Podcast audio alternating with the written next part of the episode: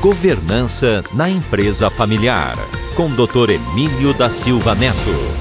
Na semana passada, eu li uma reportagem muito interessante de um sucessor aqui em Jaraguá do Sul, que efetivamente é um elo entre o passado, o presente e o futuro da empresa cofundada pelo seu pai.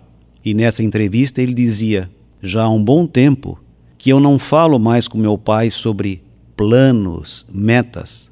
Há um bom tempo que ele vem aqui na empresa e nós conversamos sobre muitos e muitos temas, e isto me ajuda muito. Eu falo sobre essa reportagem porque ela mostra a importância do compartilhamento do conhecimento tácito entre uma geração e outra.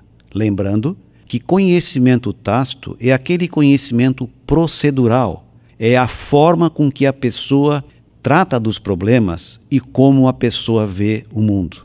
E esse compartilhamento do conhecimento tácito, ele só é possível presencialmente, através de um convívio olho no olho, presencial. Não há como compartilhar um conhecimento tácito através de meios virtuais.